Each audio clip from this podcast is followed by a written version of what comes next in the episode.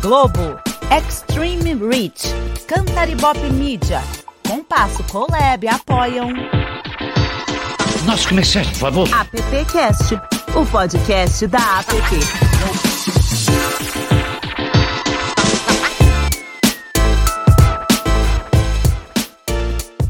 Olá, bem-vinda, bem-vindo, bem-vinde. Esse é o AppCast e a edição número 86 Caramba, 86 edições já aqui, conversando com tanta gente bacana, trazendo tanta gente interessante, pessoas tão dedicadas e ao mesmo tempo bacanas por distribuírem aí suas experiências e também compartilharem seu tempo aqui no AppCast para trazer suas vivências e tudo mais. Eu sou o Alexandre Lupe e junto comigo tá minha querida Cris Abila. Você tá bem? Sim, boa tarde, boa noite. Tô bem, voltei. É, é, voltou. Que bom, né? Que bom pra gente. Só me chamar que eu volto.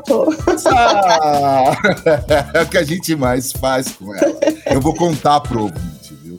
Cris, não se fala em outra coisa no mundo a não ser conteúdo, né? Ah, eu gosto.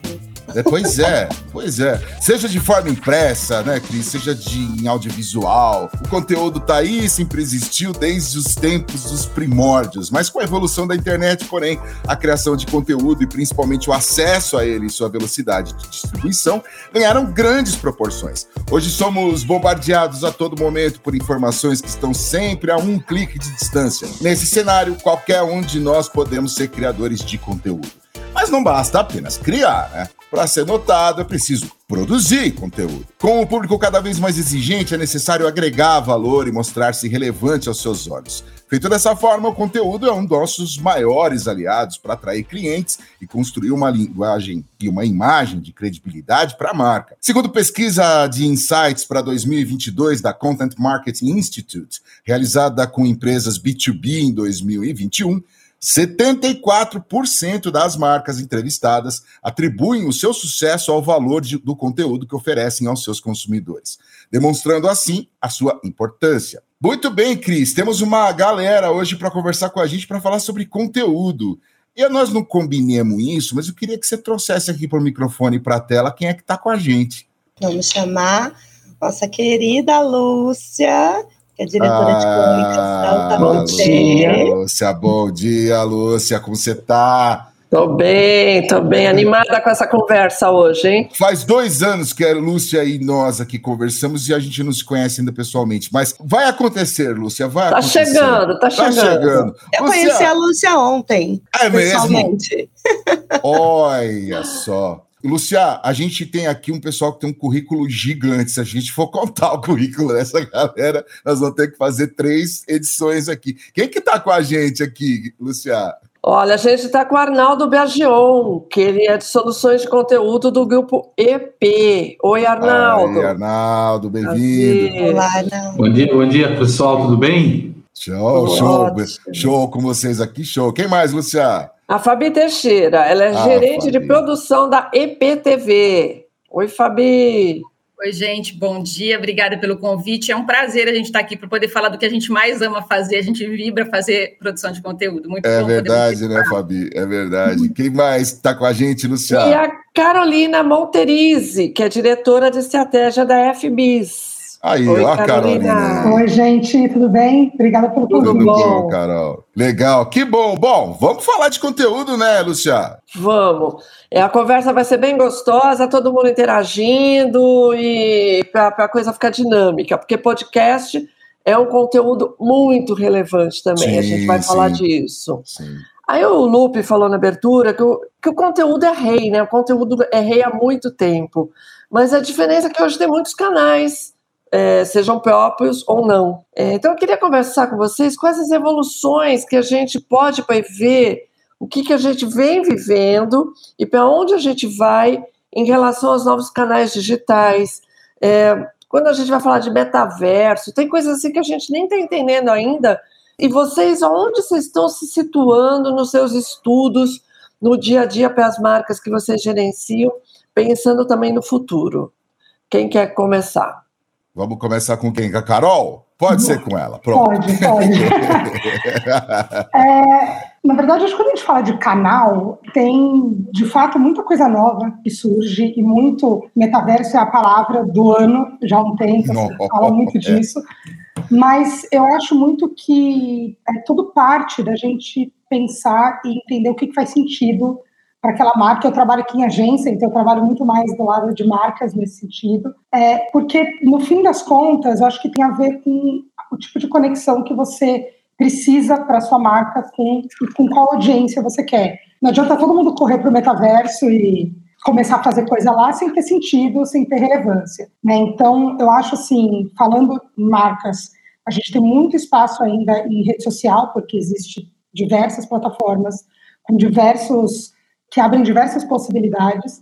É, a gente vê muito, e aí de formas amplas, parcerias com produtores de conteúdo e veículos, então, que emprestam essa expertise para a marca de contar história, de produção de conteúdo, né, e, e agregam também, e um caminho aí que começa, ainda está muito no início, das marcas começarem a construir os seus próprios universos, metaversos e tudo mais, mas isso acho que ainda está longe como realidade. É, é, a gente até às vezes tem algumas experiências, mas ainda é muito é, como um começo, né? Acho que quando a gente fala desses assuntos, ainda tem muito para descobrir sobre ele para a marca de fato entrar e ser algo é, é, real mesmo, né? E algo factível.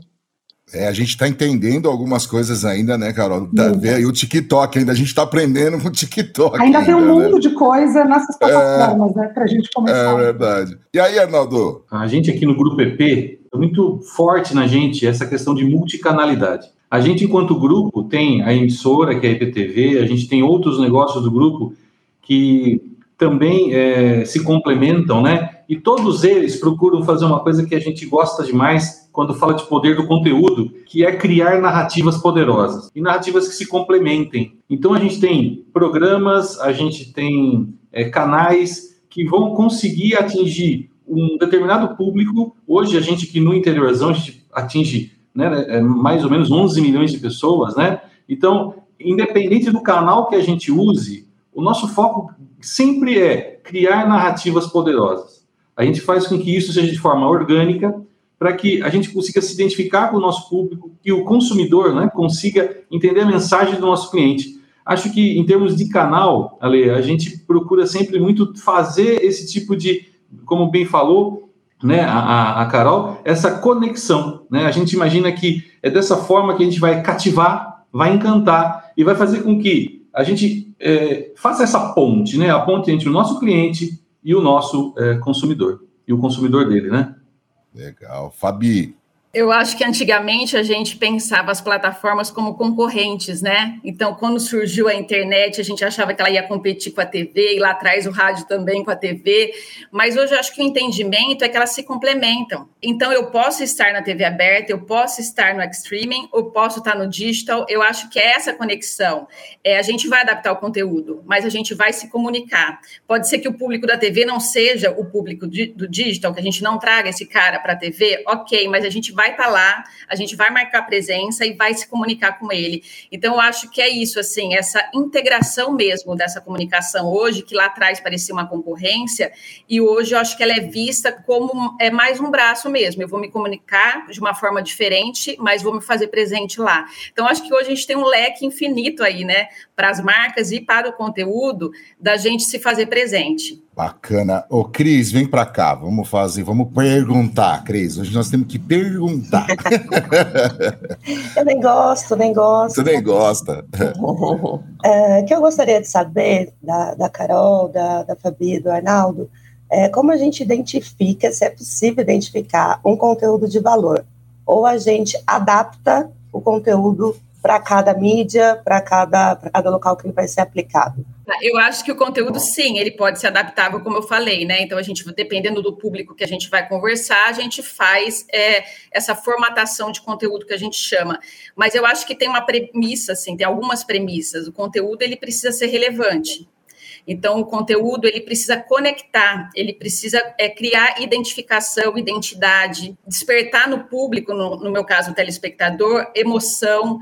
Então, assim, é, tudo isso faz parte de uma narrativa construída. Eu sempre brinco assim com meus produtores que precisa ter uma espinha dorsal, né? Que história que a gente vai contar? Então, tem que ter uma boa história, tem que ter credibilidade, verdade naquilo que a gente vai contar, porque os assuntos eles se esgotam muitas vezes, né? Principalmente numa TV regional, muitas vezes o assunto ele se esgota. Mas como que a gente vai contar essa história por um viés diferente? Qual narrativa que eu vou usar para despertar o interesse do telespectador? Então, trabalhar com essa credibilidade, com essa verdade, com a emoção, despertar isso no telespectador é um desafio e é muito bom de fazer. Acho que quando a gente fala de conteúdo para marca, a premissa é bem parecida, assim. Como a gente pensa na relevância, como a gente pensa o que, que eu quero causar na audiência que eu quero atingir. É, acho que tem um elemento diferente que é como isso também atende a marca, né? Como isso traz também, seja um objetivo que eu tenho, uma intenção, uma mensagem que eu preciso passar. Mas definitivamente é um meio do caminho entre essas duas coisas. Né? Se é só um conteúdo sobre a marca, não é um conteúdo, é uma propaganda. Mas também se é só um conteúdo é, que é relevante, que a audiência quer ver, aí é jornalismo, é outra coisa. Então, a gente, acho que quando a gente olha no contexto de marcas, é tentar achar esse meio do caminho ali que traz um pouco desses dois mundos e que consegue, de fato, agregar valor no quem que a gente quer atingir. Eu, eu acho assim, se a gente usar como exemplo o nosso tipo de consumo de conteúdo, né? Como é que a gente identifica um, um conteúdo? Acho que a palavra-chave é tempo. A gente tem uhum. pouco tempo, então a gente tem que ficar conectado naquele conteúdo que faça diferença. Eu gosto muito de citar Einstein, né? Einstein, tentando explicar tempo, ele falava assim: olha, quando você está do lado de alguém que você está apaixonado, o tempo passa rápido. Quando não está, é eternidade. Se está do lado de um chato, é terrível, né? Então, assim, eu acho que o conteúdo é a mesma coisa. Se você está num conteúdo que ele é vibrante, ele é cativante, ele passa rápido, você quer mais. Agora, quando esse conteúdo se arrasta, né? Bem, bem falou Fabi, quando não tem uma espinha dorsal, quando a conversa, a história, ela não tem nenhum tipo de conexão, é, a gente acaba não. Então, eu acho que a gente identifica um bom conteúdo, a gente percebe que o nosso consumidor, no caso, o nosso é, telespectador ou pessoa do digital, né, eles querem mais, eles acabam entendendo que faz diferença para eles, né, que, que esse impacto ele faz é, com que ele queira cada vez mais consumir. Você tem interesse em um tipo de assunto, então começa a, a, a puxar o fio da meada e cada vez mais é, consumir. Então, acho que talvez a palavra-chave seja tempo e se o conteúdo é muito bem feito, esse tempo voa, né? Acho que é assim, pelo, pelo menos é como eu identifico um bom conteúdo, não sei vocês, mas vocês percebem que quando o conteúdo é bom, ele voa? Ele, ele parece uhum. que ele... E agora, quando o conteúdo é chato, meu amigo, é, é, é, tão demorado que você muda de canal, muda de plataforma, muda de coisa. Eu, eu, é a minha opinião sobre essa questão de identificar. Mas vocês têm visto mais erros do que acertos ou mais acertos do que? Eu já produzi alguns conteúdos para clientes, às vezes e eu falo, não, não é por aí. E, e as pessoas insistem em falar só do umbigo, de uma maneira muito é, vendedora, que você fala, não, a gente tem que prestar mais serviço. E o cliente às vezes não ouve. Então, como é que vocês, vocês acham que estamos tendo mais acertos do que erros ou não? Começar pela Carol dessa vez. Na verdade, sim, acho que tem um pouco de tudo. Né? Acho que, de fato, a gente vê muito, trabalhando com o cliente, a gente vê muito que depende um pouco da maturidade do cliente nessa conversa né? Não são todos, e tem cada um estágio, até porque tem a história da marca, os objetivos da marca, o quanto ela já se envolveu com o conteúdo. É, muito do meu trabalho é mostrar para o cliente que a conversa de conteúdo, apesar de ser uma conversa de marca, ela é um pouco diferente da conversa da propaganda. Então, o envolvimento que ele precisa ter é outro, a abertura que ele precisa ter é outra, ao mesmo tempo garantindo que é, o objetivo que é traçado vai estar ali contemplado. Então, é, acho que é difícil falar se tem mais erro ou mais acerto, porque tem muito conteúdo, mas eu acho que a gente vê alguns acertos, algumas coisas que você vai vendo algumas marcas que vão acertando bem é, e que vão tendo uma coerência dentro do trabalho dela. Por outro lado, outra, e acho que tem uma coisa também que tem que tentar. É, não é uma. Tem coisas que você vai tentando e vai acertando, porque vai muito. Eu trabalho muito com marcas B2B, então outro universo. E aí o conteúdo é fundamental para ensinar, para educar, para não só explicar o que a empresa faz, mas explicar, às vezes, o mercado inteiro. É, e tem muita coisa que a gente vai a, tentando mensura, entende o que funcionou, usa o que é o aprendizado, e aí vai pouco a pouco aprendendo, porque também chega uma hora você faz tudo igual, cansa. Então é de fato um, trabalho que é um pouco todo dia, assim, não é é diferente, né, no contexto de uma agência de publicidade, de uma campanha de propaganda, você tem um começo, meio e fim, o conteúdo não tem, né, ele tá, aquela iniciativa de conteúdo até pode acabar, mas a sua presença com a audiência não. Então, é, é de fato um trabalho que é todo dia um pouquinho, olhando para aquilo e evoluindo. Fabi. Eu super concordo com a Carol. Eu acho que é um processo que a gente vem evoluindo e um processo de amadurecimento que é diferente para cliente, de cliente para cliente. Mas eu, como conteúdo final ali, o que, que eu sinto? Que muitas vezes é, as marcas querem sim fazer um conteúdo explícito, que na verdade é uma propaganda, não é orgânico. É melhor quando eu tenho um conteúdo orgânico, né? Quando aquilo flui no conteúdo e faz sentido, não é uma coisa, sabe? é que fica meio obrigatória ali, escancarada para o telespectador. E essa dificuldade a gente sente. Às vezes também o, o, cliente quer contar tudo em um minuto. A gente tem uma ação de merchan, cliente quer contar a obra dele de 70 anos naquele um minuto. Acho que falta foco também de entender qual é o objetivo desse conteúdo, o que, que eu quero com ele, né? Porque existem outros meios da gente comunicar o restante. É, mas no merchan, por exemplo, né? O que, que ele quer ali? Então eu acho que falta sim esse amadurecimento e às vezes também essa coisa de ser explícita, de não ter esse amadurecimento, de ser orgânico, de ser leve. Acho que funciona muito mais. Arnaldo. Só complementando o que as, as meninas falaram, né? É, eu trabalho muito próximo à Fabi, né? Eu sou da área do marketing e a gente faz a ponte com, com a Fabi, por conta dela ser responsável por essa questão de conteúdo dos programas. E a gente percebe é, que, no caso da IPTV, a gente tem caminhando, está caminhando bem, e os acertos são maiores do que até os erros, né? Embora haja esses desafios, porque a gente procura identificar, a gente mapeia muito no briefing, né? Aquilo que o cliente quer e a gente bate um papo bastante grande. Eu, eu e Fabi, por exemplo, a gente muitas vezes discute é, soluções para que essa parte orgânica seja cada vez mais é, possível, né?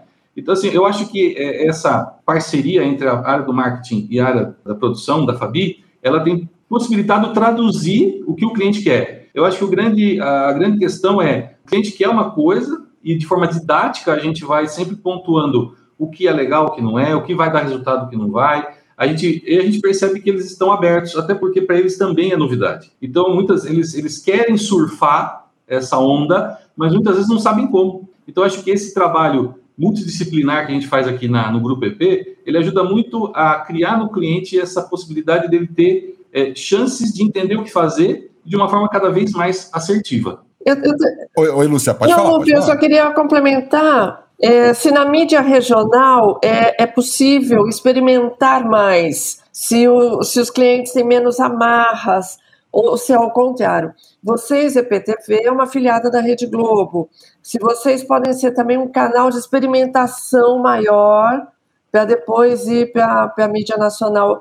É, tem alguma relação isso ou não? Eu não sei se eu posso começar. Eu tive uma experiência essa semana passada numa ação de merchan, num outro programa, tá? E assim, e foi com um cliente Globo Nacional, vamos dizer assim, né? Só que ele estava fazendo é, uma ação regionalizada. Então a gente percebeu que nas reuniões de briefing havia sim, é, Lúcia, essa abertura para a gente poder, tanto que a gente é, sugeriu uma série de coisas, né? Que, que para nós é o, para eles também acaba sendo mais comum, mas questão de cupom de desconto no meio e falar dentro de uma aula de culinária, você colocar a marca como protagonista, mas não de forma muito ostensiva. Então a gente percebe que o fato da gente ter é, uma linguagem regional, né? A gente, a gente faz com que esse cliente se interesse em fazer com essa linguagem, com esse estilo, com esse tipo de abordagem, chegar no seu consumidor final. E a gente recebeu como feedback eu até recebi um e-mail agora cedo, dizendo que a ação superou muito a expectativa né, do cliente, porque ele imaginava que ia ser uma coisa mais engessada. E quando ele viu a apresentadora, por exemplo, fazendo todo aquele envolvimento com o público, isso deixou o cliente bastante feliz. Agora, lógico, vai ter a mensuração dos resultados, os KPIs que a gente tem, tem como mapeado, né? Mas a gente percebe que é, é, é acontece, mesmo quando eu tenho essa parceria direta com a Fabi, também a gente tem tido muito, muito a experimentação de fazer coisas com a nossa linguagem, dentro da nossa realidade, mas que permitam amplificar a marca desse cliente maior, no caso nacional, dentro da nossa área de atuação, dentro da nossa área de cobertura. Eu tenho um comentário aqui, na verdade, uma, um comentário, uma pergunta, sei lá. Mas é, eu lembro, por exemplo, da TechPix. Acho que a Carol e a Fabiana talvez não, mas tinha ali os merchants da TechPix, né? Então você mostrava uma câmera digital maravilhosa, que fazia tudo, não sei o quê e tudo mais. Eu, eu via que era muito simples assim, e aquilo chamava muita atenção das pessoas. Eu estou trazendo esse exemplo bem bobo para perguntar para vocês: às vezes a gente não dificulta demais o conteúdo, a gente não, não quer fazer alguma coisa tão, tão, tão legal assim, acho que todos nós aqui queremos, nós aqui também somos uma produtora, mas será que às vezes a gente não, não quer fazer algo tão tipo Star Wars assim que a gente perde, acaba perdendo o, o, o foco do próprio consumidor? Porque você, a gente vê aí vários conteúdos na internet que nascem sozinhos, alguém vai lá, inventa um podcast, de repente esse podcast tem 3 milhões de, de pessoas acompanhando ali, e ali foi criado um conteúdo onde até marcas participam disso. Eu fiz uma pergunta gigante, deixa eu ver com quem eu começo aqui, com a Fabi, vai Fabi. Eu lembro sim, Ali, acho que eu estou te enganando na idade. é. É, eu acho que esses conteúdos, eles dão certo porque eles são autênticos, né? Aquilo que eu falei lá atrás da verdade. Uhum. Eu acho que uhum. esses influencers, quando eles vêm com a verdade deles, né? Ou até com as imperfei imperfeições, sim. eu acho que eles acabam conquistando. Sim, eu concordo. Acho que muitas vezes a gente, na busca de querer fazer algo muito diferente, é, pode também errar. Por isso que eu acho que é um processo de amadurecimento e aprendizado, não só né, das agências ou dos clientes, mas nossos também. Mas a gente tem conseguido modelos bastante interessantes, assim. É, é, teve a pergunta anterior é, falando se a gente pode experimentar coisas regionais. Sim, muito. A gente experimenta muito aqui. A gente fez, acho que se não me engano, o primeiro merchandise ao vivo no Mais Caminhos, né, Arnaldo? Acho que foi a primeira afiliada a fazer dentro de um conteúdo, né, que é, é pré-gravado. A gente já fez intervalo ao vivo, temos experimentado essa, essa modalidade, então tem muitas coisas acontecendo também no, no regional. Mas acho que o grande desafio é sim despertar o interesse do, do telespectador é, de uma forma leve. Que, que aquilo não, não, apareça no meio do conteúdo como um intervalo comercial. Quando a gente teve uma experiência agora, a gente fez um, um Mais Caminho sobre Águas, foi o Dia Mundial da Água, e a uhum. gente fez nas nossas cidades o Circuito das Águas e falamos sobre uma marca.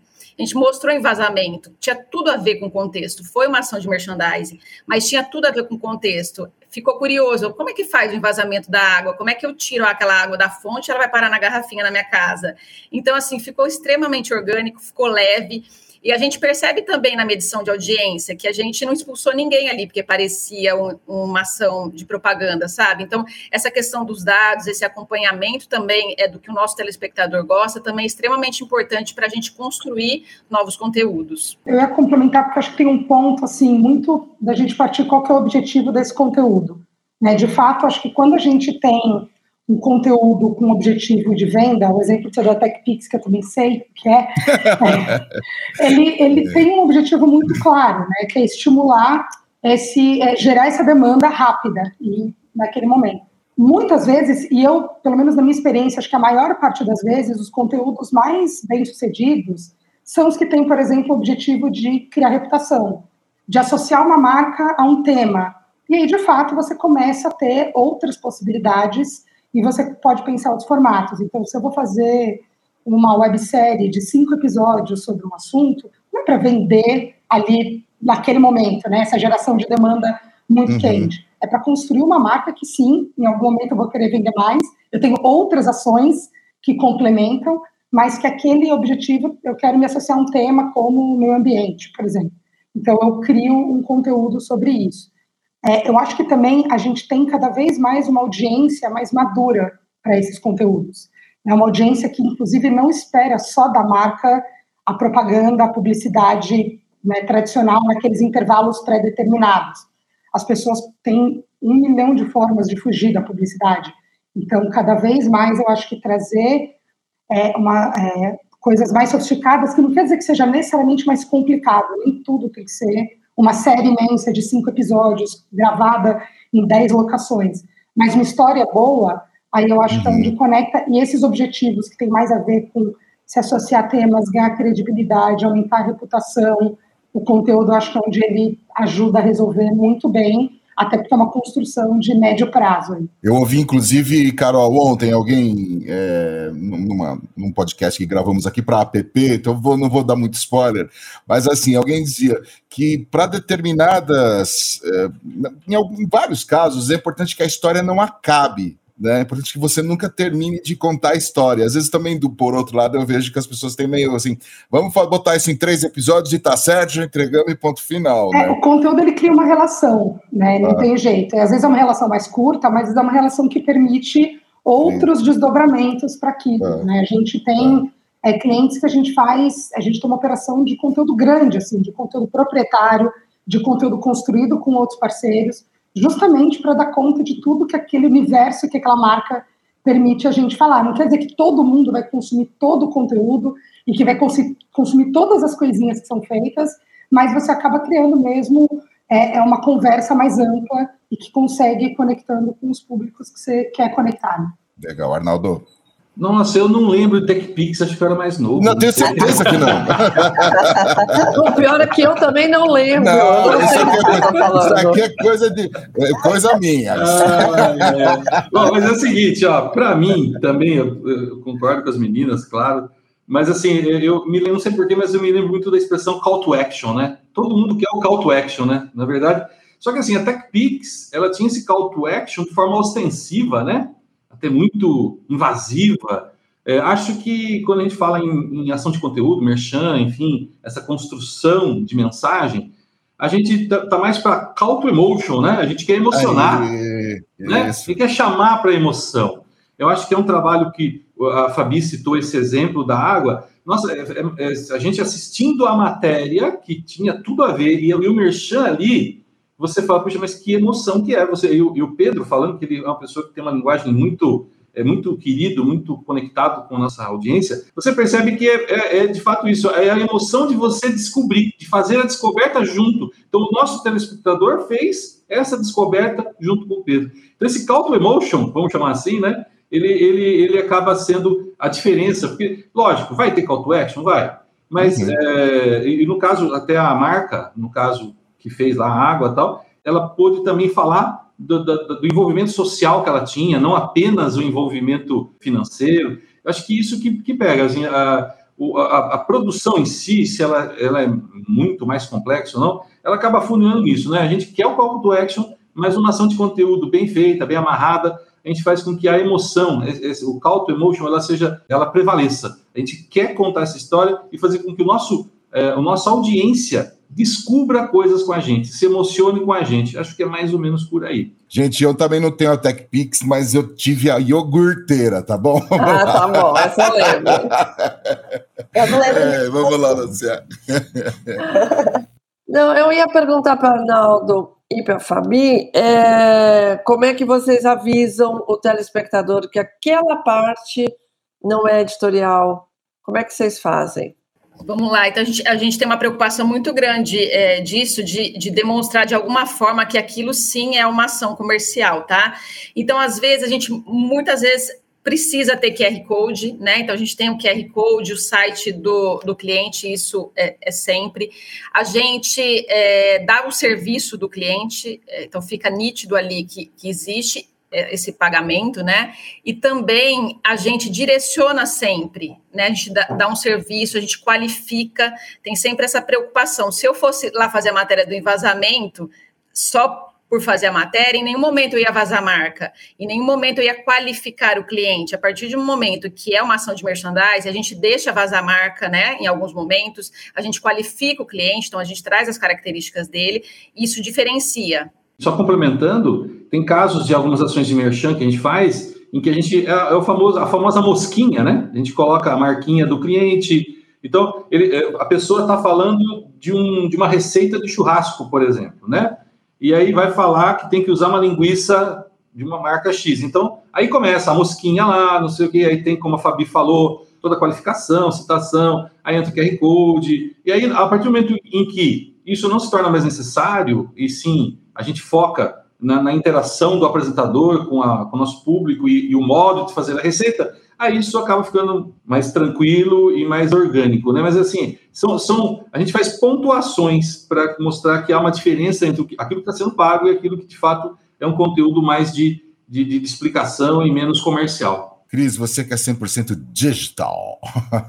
Queria saber da, da Carol, mas assim, exclusivamente para marcas que ela trabalha, da Fabi e do Arnaldo, na parte de programas. Quando a gente cria um conteúdo, a gente talvez tenha que separar, principalmente para o digital, que a gente tem várias aí, Instagram, TikTok, enfim.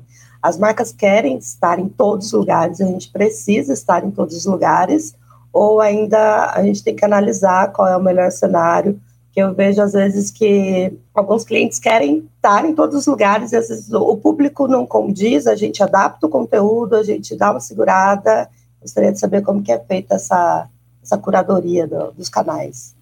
É, tem isso, né? Tem muita coisa acontecendo, tem muitos canais possíveis. É, eu acho que no nosso trabalho aqui a gente começa definindo uma estratégia clara, né? Então, entendendo onde aquela marca tem que estar e por quê. É, e aí vai de qual que é seu objetivo de negócio, como a comunicação pode te ajudar. Dentro da comunicação, o que, que o conteúdo especificamente, qual que é o papel dele? ele está ali para conectar, ele está aí para educar, ele está, enfim, qual que é o papel principal? E aí a gente começa a entender de todos esses canais possíveis onde que está essa audiência ou essas audiências que você precisa atingir. É, então daí a gente tem tanto estudos, pesquisas, é, entrevista com cliente, entrevista com o cliente do nosso cliente, para entender um pouco mais desse universo e começar a definir. Eu costumo dizer que dá para as marcas estarem em todos os lugares. Tudo depende do como e com que prioridade. Você pode fazer TikTok, você é uma marca B2B. Você quer fazer TikTok? Dá, dá para fazer. A gente acha um jeito de fazer. Eu vou achar qual é a audiência lá dentro que tem a ver, qual é o formato de conteúdo. Agora, será que você tem que estar tá fazendo TikTok antes de fazer o LinkedIn bem, por exemplo? Uhum, então, uhum. É, não é uma questão de que se tem, dá ou não dá mas como você prioriza, porque aí você, a gente também, aí falando especificamente de rede social, mas é, é, dá para estender para outros canais, é, a gente entender assim, eu vou ter a presença que eu preciso ter, eu vou conseguir ter a relevância que eu quero ter, então, por onde você começa a construir. É, então, a gente parte de um trabalho mesmo estratégico que vai tanto de entender com quem que a marca quer se conectar e onde estão essas pessoas, para daí começar a pensar como é muito comum, a gente tem cliente aqui B2B que começou fazendo post no LinkedIn, super pequenininho. E aí começou, foi fazendo isso melhor, começa, aí tem um podcast, aí tem newsletter, aí tem evento digital, aí tem uma série de outras iniciativas de conteúdo que montam esse ecossistema mesmo. Né? Você começa por algum lugar, você prioriza, onde você vê que tem mais resultado, onde você vê mais oportunidade, e aí vai pouco a pouco construindo. Se começar tudo de uma vez, dá, é muito investimento, é muita dedicação, dá para fazer, mas normalmente não é a realidade.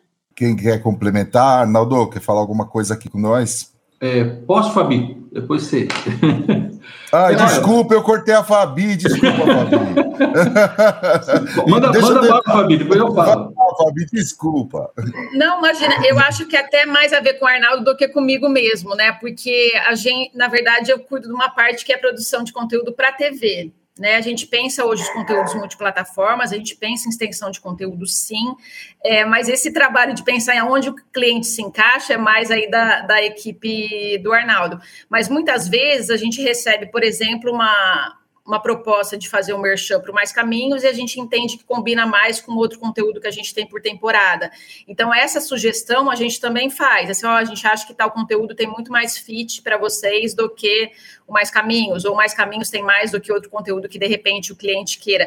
Então, a gente também faz essa sugestão, mas muitas vezes já vem do cliente, né, Arnaldo? Inclusive, pegando esse gancho da Fabi, ela tocou em dois pontos que eu ia falar. Né? Enquanto grupo, a gente, enquanto, enquanto, grupo EP, né, a gente não é só emissora de televisão. Então, gente, como eu falei no início, né, a gente tem outros veículos, outros canais, e, e a gente trabalha muito é, com o conceito de pilar. Né? A gente tem três pilares que a gente sabe que precisa para atender e para acompanhar a jornada do consumidor. Né? A gente tem, é, a gente imagina o seguinte: vai ter a parte de redes, o social, rede social, a gente vai ter ali o buscador, no caso do Google, a gente vai ter a questão do branding. A gente tenta trabalhar esses três pilares, porque a gente acredita o seguinte: se o cliente fizer o branding dele, se ele fizer a marca, se ele trabalhar isso, ele vai ser melhor comentado na rede social.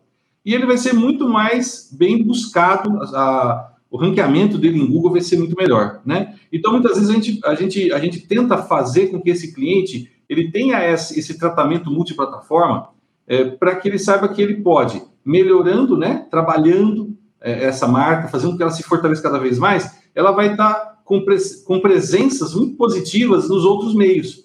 Então, eu, eu acho assim, nós aqui hoje trabalhamos com esse conceito, que o nosso cliente, ele possa estar tá numa, numa estratégia multiplataforma 360, de forma a ele acompanhar a jornada desse nosso do, do consumidor dele, e ao mesmo tempo a gente fortalecer esses três pilares. Porque se a marca não estiver forte, é, por mais que ele queira fazer rede social, muitas vezes pode ser que, é, com, com, fortalecendo o branding, é, essa repercussão na rede vai ser muito mais forte, né? Ou a busca, busca no Google vai ser muito melhor, porque daí, como bem disse a Carol, né, a reputação está mais fortalecida, né? A gente consegue fazer uma identificação maior. Eu acho que por aqui, Ale, é mais ou menos como a gente costuma trabalhar e tem funcionado bem. O mercado aceita bastante isso porque é, também, até concordando bastante com o que Carol disse, a gente, de fato, tem que ter um papel de educador aí, né? A gente, muitas vezes, precisa é, mostrar que há prioridades, é, que há é, questões ligadas à, à ordem, né, que ela deve fazer. Mas sim, eu acho que a gente trabalha bastante bem essa questão de, de extensões, seja no meio digital, seja no meio impresso, seja no meio da própria TV, nos programas. E esse trabalho, é, né, eu sempre gosto de dizer, porque ele, ele não é sozinho. Então, a gente tem uma, uma, uma parceria muito forte com, com o Fabi e a gente consegue identificar, de repente, é, é, como é que a gente pode potencializar isso para o nosso cliente, tá? E a gente entende muitas vezes que o cliente não está maduro também para fazer uma ação de merchandising, né? Tem muito isso também, assim, tem uns estágios aí. Esse direcionamento é bastante importante. Então, de repente, pode começar numa outra plataforma, né? Ou um jeito de anúncio diferente, até a gente chegar nesse estágio de fazer uma ação madura de merchandising. Lúcia, você quer. Você tem uma pergunta para a gente? Eu tenho. É, antes de começar aqui, eu dei uma stalkeada em vocês Aí eu vi que Carol passou no UOL, no IG, depois ela foi para uma agência de propaganda, a Finasca, depois ela foi para uma empresa de ERP, que é a Edelman, depois ela foi para uma produtora é, de conteúdo, uma agência como o FBIS.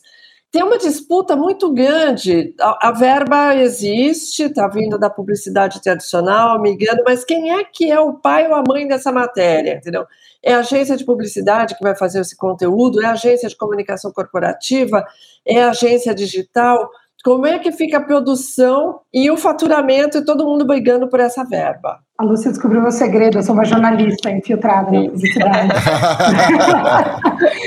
é, olha, eu acho que é difícil definir e eu nem sei o quanto essa questão é, deveria ser tão prioritária, porque no fim das contas, eu acho que tem cada um desses players acabam olhando para um pedaço de uma marca, e inclusive acho que nessa questão tem o próprio cliente, com olhares que são diferentes, mas se complementam. Né? Como a gente, quando a gente olha o PR, a comunicação corporativa, é um olhar de reputação de longo prazo, é um olhar de uma construção de uma imagem é, é, independente de campanha publicitária, independente do produto, independente do que for. Né? é, e que é um olhar muito importante. Quando você olha para uma agência de publicidade, está olhando para mensagens muito específicas, seja de um produto, de um serviço, mas que tem um objetivo ali muito claro de também entrar e contribuir com essa reputação que o PR está pensando, mas às vezes com uma missão de negócio muito mais, às vezes até curto prazo. É, e você tem o próprio cliente que ele tem esse papel de orquestrar essas, essas e várias outras, que se a gente vai entrar, começa a ter, você tem agências que fazem só experiência de marca, que é uma coisa que pode gerar muito conteúdo. É, quando a gente olha um evento como agora teve o Lollapalooza, é, o que as marcas fazem lá é algo que gera muita conversa, muito conteúdo, né? É, então, é, e o cliente nesse contexto ele ajuda a orquestrar tudo isso, ele tem um papel super importante de conseguir é trazer o melhor de cada uma dessa, cada um desses, desses players. Além disso, acho que tem, é, e aí quando a gente começa a passar por uma segunda camada, é, eu falo muito nos trabalhos que a gente faz, que assim, é muito importante o parceiro que a gente pluga que vai produzir esse conteúdo. Né? Então, a gente vai fazer uma ação com influenciadores. Quem, que é, quem são esses influenciadores que a gente vai trazer? Qual que é o olhar que eles têm? A gente está trazendo porque eles de fato influenciam, geram uma demanda? A gente está trazendo porque eles são bons criadores de conteúdo, eles contam boas histórias, e depende do seu objetivo, vai ser um ou outro, né? É, a mesma coisa é quando a gente faz projetos com parcerias com veículo. Qual que é o veículo? Dentro desse veículo, com quem eu quero falar? Por que, que do ponto de vista de conteúdo, eu estou trazendo esse veículo? A gente sabe que tem um ponto de vista de mídia, que é entender o alcance, o tamanho da audiência, né, o custo, não sei o que lá. Agora, quando a gente fala de conteúdo, o que, que ele traz para essa narrativa? Né, o que, que ele constrói?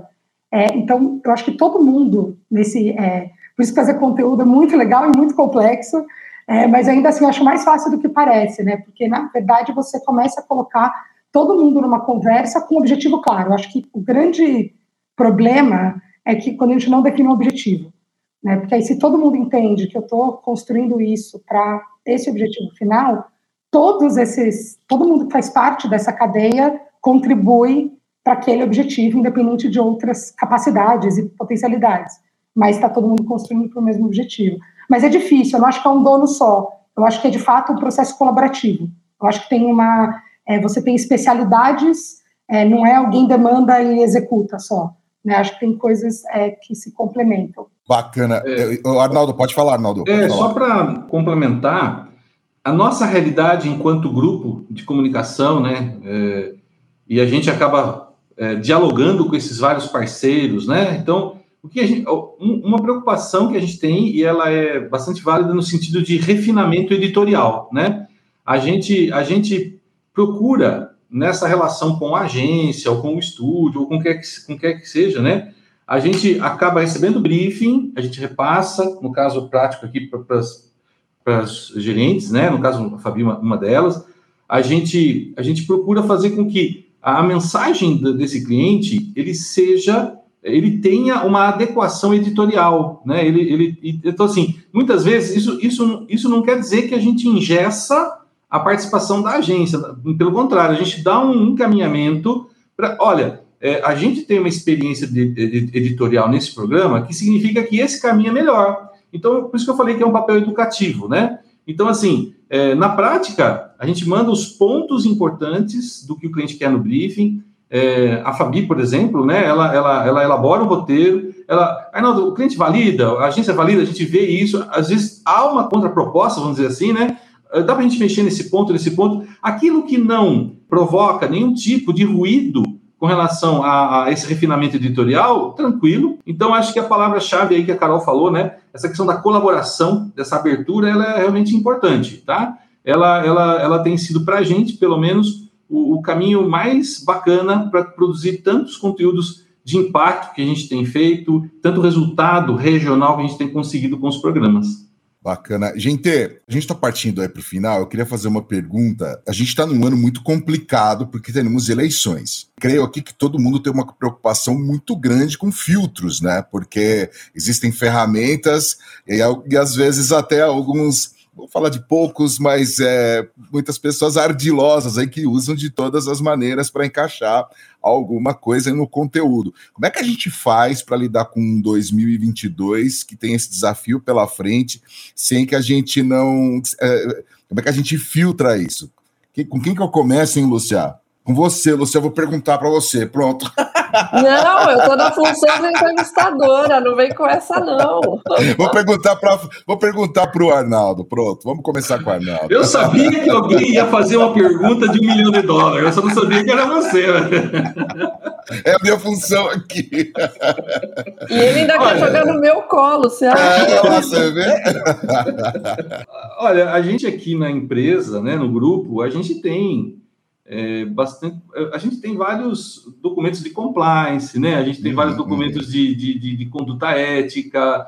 A gente tem uma vivência, é, até por conta do core da empresa, né? Que é a questão de termos a notícia. E, e a, gente, a gente trabalha muito a questão da credibilidade, né? Para a gente, a credibilidade é tudo, né? Isso não é só um slogan da nossa empresa, né? Isso é uma realidade que já se, que é vivida há mais de 40 anos. Quando o nosso fundador ele, ele, ele criou a empresa, ele inclusive falava isso, né? Ele falava, olha, não, não sabemos é, que sonho vai... Sonho sempre vai haver, não sabemos quais, mas ele vai existir. Então a gente procura, o nosso trabalho é, é, é transformar esses sonhos em realidade, seguindo sempre o caminho ético, o caminho da, da, verdade, da credibilidade. Agora, cuidados que a gente tem, talvez sejam esses. Ali a gente procura entender se a mensagem ela tem de fato uma, uma conotação de, já foi falado aqui, né, de ser autêntica, de ser é, relevante, de ser algo que agrega e não que desagrega, né? Então, assim,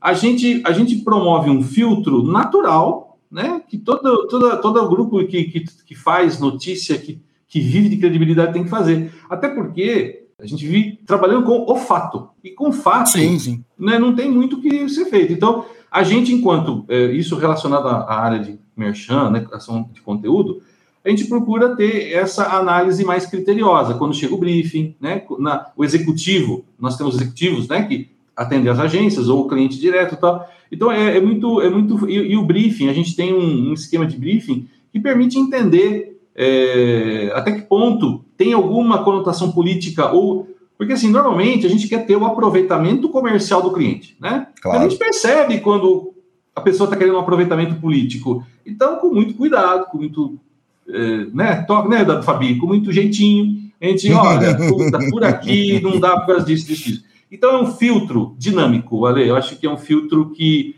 ele vai se aplicando a cada etapa e, no nosso caso, respeitando a, a, o nosso core, a nossa, o nosso legado, né, o legado do nosso fundador, que é trabalhar com, com, com a questão de realizar sonhos, mas tratando o fato como ele é, algo que merece credibilidade. Carol. Eu acho que marcas, em geral, marcas sérias, marcas grandes, elas na verdade nem querem entrar muito nessa conversa. Uhum, é, uhum. As marcas se posicionam, elas têm que se posicionar é, sobre diversos assuntos que impactam as pessoas. Acho que isso, inclusive, é uma demanda quando a gente fala de conteúdo, gerar essa conversa, entender que existe o mundo, mas quando a gente fala especialmente de questões mais políticas, eleitorais é, e coisas nesse sentido, as marcas acabam nem entrando tanto. Né? Uma marca que é séria e está construindo uma reputação, ela está olhando o, o, jogo em longo prazo, né? E ela não vai entrar aí numa discussão que ela sabe que daqui dois meses muda, é, sendo que tem outros assuntos que faz sentido para ela se conectar.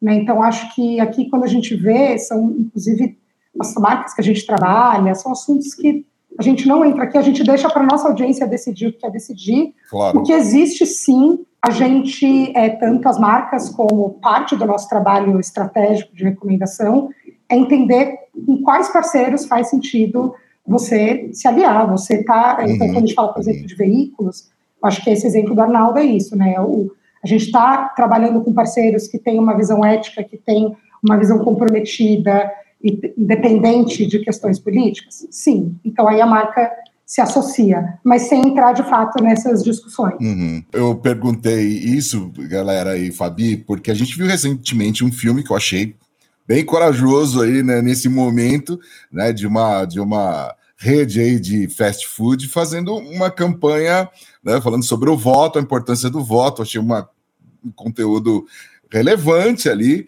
mas também muito é, fácil ali de, é, é, né, numa linha ali tênue entre alguém pensar uma coisa ou outra, já que a gente está num momento tão delicado aí da nossa sociedade. Mas são, é, são coisas para se tomar bastante cuidado também, né? Gente, eu queria muito, muito, muito agradecer vocês pela paciência com este que vos fala. Queria dizer aqui que no meu People Meter a gente está na frente da Globo nesse momento aqui, viu, Arnaldo, viu, Fabi? Então, eles que não briguem com vocês aí. ai, ai. Luciano, foi bacana nosso papo, né? Eu adorei conhecer vocês, espero que a gente continue esse no LinkedIn, a gente continue outras redes, manter essa conversa. Muito obrigada, gente. Obrigada, gente. Um prazer estar aqui com vocês. Agradeço a oportunidade. Até uma outra vez. Valeu. Tchau, gente. Obrigada. Bacana. Cris. Obrigada, Carol. Obrigada, Arnaldo. Obrigada, Fabi. Obrigada, Lúcia. Vou convocar mais vezes a Lúcia, né, Lupe? Pode chamar, Não que a Carol, a Fabi e o Arnaldo vão escapar mais vezes também, não, né? Não, não, não irão mesmo. Gente, é isso aí. O AppCast tem a produção aí da nossa querida Cris Abila, do roteiro, na produção, junto com a nossa Mari Cruz. Temos também aí a Compasso Collab, que edita, monta e distribui aqui o nosso AppCast. Quero agradecer também ao Silvio Soledade, que não veio hoje de novo, mas ele falou aqui que, que vai voltar a frequentar o nosso podcast. E a você que acompanha a gente aí nessas tantas edições, essa foi a edição número 86. Gente, obrigado. A gente se fala na próxima. Valeu! AppCast, o podcast da App. Acesse appbrasil.org.br.